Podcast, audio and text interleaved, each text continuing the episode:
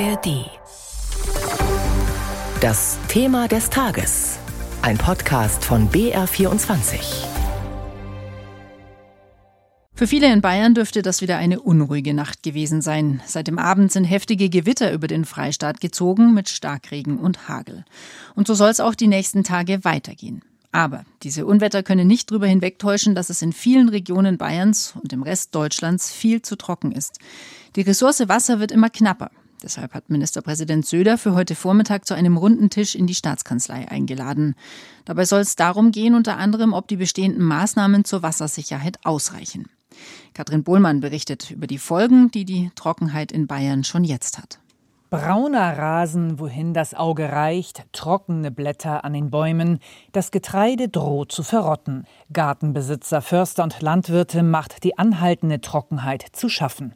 In Lindau am Bodensee hilft bereits die Feuerwehr, die Bäume zu gießen. In Nordbayern ist das Wasser nach wie vor knapp. Die Gemeinde Berg im Landkreis Neumarkt in der Oberpfalz hat nun reagiert und als erste bayerische Gemeinde ein Bewässerungsverbot ausgesprochen. Anwohner dürfen keine Pools und Planschbecken mehr befüllen, Terrassen und Hofflächen nicht mehr abgespritzt, Rasen, Blumenbeete und Sportplätze nicht mehr gewässert werden. Daten des Niedrigwasserlageberichts Bayern beweisen, der Sommer startet zu trocken. Knapp die Hälfte der oberflächennahen Messstellen und Quellen weisen niedrige bis sehr niedrige Grundwasserstände auf. Das Bayerische Landesamt für Umwelt, kurz LFU, warnt, die Lage hat sich verschärft, da die Trockenperiode seit Mitte Mai anhält. So zeigt der Lagebericht des LFU, im mittelfränkischen Weißenburg und in Bamberg hat es seit 39 Tagen nicht mehr geregnet. Nicht viel besser sieht es im Süden Bayerns aus. Auch hier werden vermehrt niedrige bis sehr niedrige Grundwasserstände gemessen. In Dorfen im Landkreis Erding und in Gilching im Landkreis Starnberg hat es seit 34 Tagen nicht mehr geregnet. Und die Prognose des deutschen Wetterdienstes gibt nicht viel Hoffnung auf Regen. Die nächsten Wochen soll es trocken und warm bleiben. Die Sommer immer heißer und trockener, das Wasser immer knapper. Wie schlimm ist die Lage? Worauf müssen wir uns einstellen und wie kann man sich für die Zukunft wappnen? Darüber hat mein Kollege Oliver Fritzel mit Dietrich Borchardt vom Helmholtz Zentrum für Umweltforschung in Magdeburg gesprochen. Er leitet dort den Themenbereich Wasserressourcen und Umwelt. Herr Professor Borchardt, wie außergewöhnlich ist die Trockenheit, die wir gerade sehen?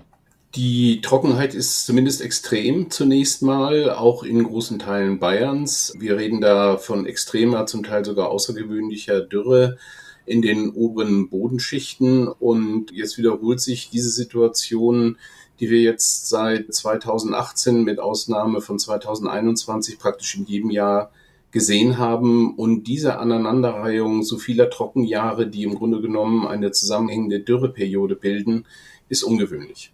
Jetzt sagen Sie, die oberen Bodenschichten, ich hätte mir vorgestellt, es geht eher dann um die tieferen Bodenschichten, weil wenn es immer mal wieder regnet, so wie jetzt auch Gewitterschauer, dann müssten die oberen Bodenschichten eigentlich relativ nass sein.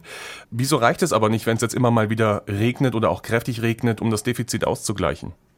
Die Regenfälle auch zum Teil in Bayern liegen zum Teil auch schon länger zurück. Sie sind regional, aber auch sehr unterschiedlich. Im Moment sind ja von Trockenheit insbesondere Regionen nördlich der Donau betroffen. Wir haben aber auch einzelne Landkreise, einzelne Orte, Messstellen, in denen es seit 40 Tagen nicht geregnet hat. Und wir dürfen auch nicht vergessen, wir haben einen schneearmen Winter in weiten Teilen der Alpen gehabt, sodass jetzt in einzelnen Flüssen aber auch im Oberflächen- oder im tieferen Grundwasser tatsächlich niedrige bis sehr niedrige Wasserstände aufweisen. Welche Rolle spielt das, wenn es im Winter zu wenig schneit oder regnet? Das spielt eine sehr große Rolle, weil wir es mit dem Wasserkreislauf zu tun haben. Also das Wasser, das als Niederschlag niedergeht, kann im Grunde genommen drei Wege nehmen. Es kann gleich wieder verdunsten, es kann versickern in den Boden, wird dort von, wenn wir uns jetzt in der Vegetationsperiode im Sommer befinden, von Pflanzen aufgenommen und über die Pflanzen verdunstet. Es kann versickern, würde dann zu Grundwasser werden oder aber es fließt in die Oberflächengewässer ab und kommt uns dann in den Flüssen entgegen. Also das sind die Aufteilungspunkte und Pfade, die das Wasser nehmen kann. Und die Zeitskalen dafür sind sehr unterschiedlich. Bis ins Grundwasser kann es 100 Jahre und mehr dauern, ins tiefere Grundwasser vor allem, während äh, der Oberboden ist ein Geschehen, das sich in Dynamiken von vielleicht Wochen bis Monaten abspielt. Was fehlt uns da an Niederschlag? Kann man das irgendwie beziffern?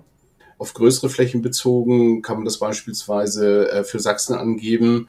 Also eine von der Trockenheit besonders betroffenes Bundesland. Dort sind es bis zu anderthalb Jahresniederschlägen. Oh, das ist einiges. Schauen wir in die Zukunft. Es ist viel zu trocken. Wir haben ein riesiges Defizit, auch durch die letzten Trockenjahre, haben Sie gesagt. Es waren mehrere, es war außergewöhnlich. Auf welche Szenarien müssen wir uns einstellen? Wir müssen erstmal zur Kenntnis nehmen und akzeptieren, dass der Klimawandel bei uns angekommen ist, denn diese Extreme, die wir sehen, sowohl auf der Dürre-Seite, oft gepaart jetzt auch mit Hitzewellen, aber auch auf der stark äh, Niederschlagsseite, sind etwas, was wir aufgrund des Klimawandels erwarten müssen. Darauf müssen wir uns als erstes einstellen. Das zweite ist diese sich verändernde Saisonalität. Also, dass wir jetzt zum Beispiel, wie eben auch in großen Teilen Bayerns, ab Mitte April bis Ende Mai über sechs Wochen in vielen Regionen keinen Niederschlag haben, ist eben ungewöhnlich. Und äh, diese in zurückliegenden Zeiten sehr viel gleichmäßige Verteilung des Niederschlages scheint sich eben auch zu ändern. Was bedeutet das für die Trinkwasserversorgung, wenn wir mal in die nächsten Jahrzehnte schauen? Das hängt davon ab, wo, woher wir das Trinkwasser bekommen. In Deutschland ist auch das unterschiedlich.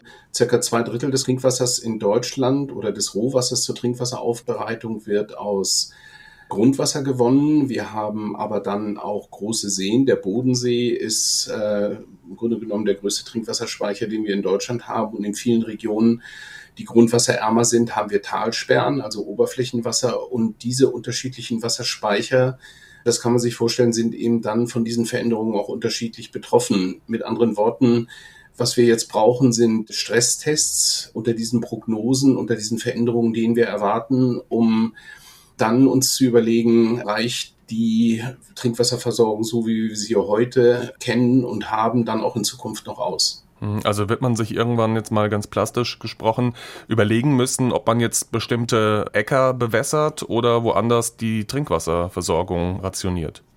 Ja, das sind zwei Dinge. Ähm, die erste ist die Trinkwasserversorgung selbst. Da geht es darum, ähm, danach zu fragen, braucht ein vorhandenes Trinkwasserversorgungssystem vielleicht neue äh, Speicher, müssen weitere Vorräte erschlossen werden, muss man vielleicht Verbundsysteme mit Fernwasserversorgung schaffen, die sicherere Ressourcengrundlagen haben. Das ist die eine Frage. Und die zweite Frage ist die neuer Nutzungskonkurrenzen um Wasser. Und da sprechen Sie das Thema Landwirtschaft an. Mhm. Landwirtschaftliche Bewässerung spielt eigentlich in Deutschland bisher keine besonders große Rolle, weil wir nur rund zwei, zweieinhalb Prozent der landwirtschaftlichen Nutzfläche überhaupt haben, die nur bewässert wird. Das spielt regional vereinzelt natürlich schon eine Bedeutung. Aber das wird sich ja ändern müssen wahrscheinlich in Zukunft. Ja, und das, äh, die Erwartung ist, dass sich das massiv ändern kann und wird. Und wir haben vielleicht in 30, 40 Jahren 30 bis 40 Prozent der landwirtschaftlichen Nutzfläche, die bewässert wird. Und dann reden wir über das Thema Nutzungskonkurrenz. Sagt der Hydrobiologe Dietrich Borchert im Gespräch mit Oliver Fritzel.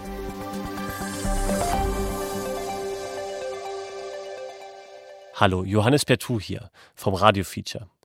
Man braucht Zeit, um komplexe Sachverhalte zu durchdringen. Im Radio Feature haben wir diese Zeit. Bei uns hören Sie große Recherchen und aufwendige Produktionen, bei denen immer die Geschichten von Menschen im Mittelpunkt stehen.